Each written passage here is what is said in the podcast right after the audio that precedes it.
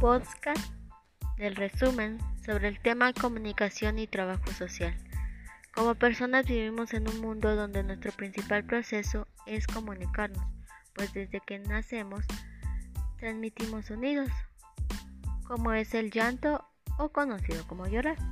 Esto nos permite dar a conocer que necesitamos alimentarnos o que nos sentimos incómodos por algún dolor. Con el paso del tiempo aprendemos a hablar. Hoy como futuros profesionales del trabajo social, constantemente nos debemos comunicar.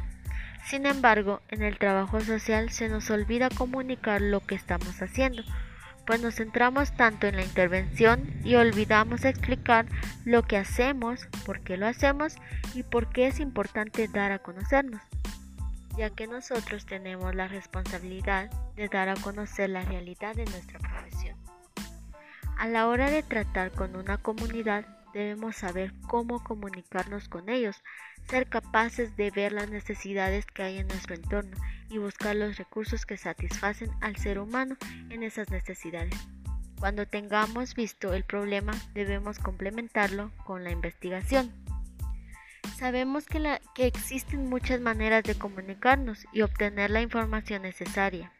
Por ejemplo, la información tanto de primera como de segunda mano, por medio de páginas web, por medio de libros e incluso por videos. Es fundamental que los trabajadores y trabajadoras sociales tengan la iniciativa de transmitir ideas y de trabajar en cualquier ámbito y área. Me gustaría continuar el podcast con una pregunta.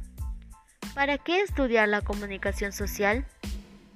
Porque es necesario superar las concepciones de sentido común sobre comunicación y proponer otras que se nutran de los avances de la teoría, la investigación y la práctica. La comunicación y la información son capitales claves necesarias para el desempeño profesional al servicio de una sociedad más igualitaria, justa y para tratar de socializar y democratizar como también la comunicación puede ser utilizada como una herramienta clave en el aprovechamiento de los reducidos espacios de libertad y un poder fundamental de las luchas sociales. En todo momento llegamos a utilizar la comunicación, pues nos comunicamos aun cuando no queremos comunicarnos. Con el simple hecho en el que callamos y fruncimos el ceño, porque no queremos continuar hablando con quien lo estábamos haciendo. Y ellos constituyen un discurso. Ello ya forma parte de comunicarnos con la persona y mostrarle nuestra inconformidad o acuerdo hacia algo.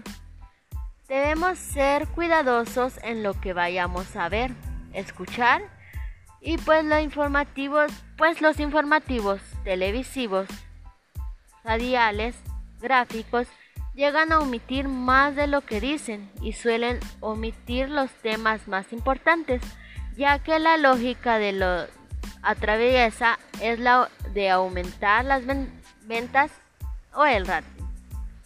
Ahora hablemos sobre los valores. Los valores son cualidades que nos brindan criterios y orientaciones sobre lo que debemos hacer y sobre lo que no debemos hacer.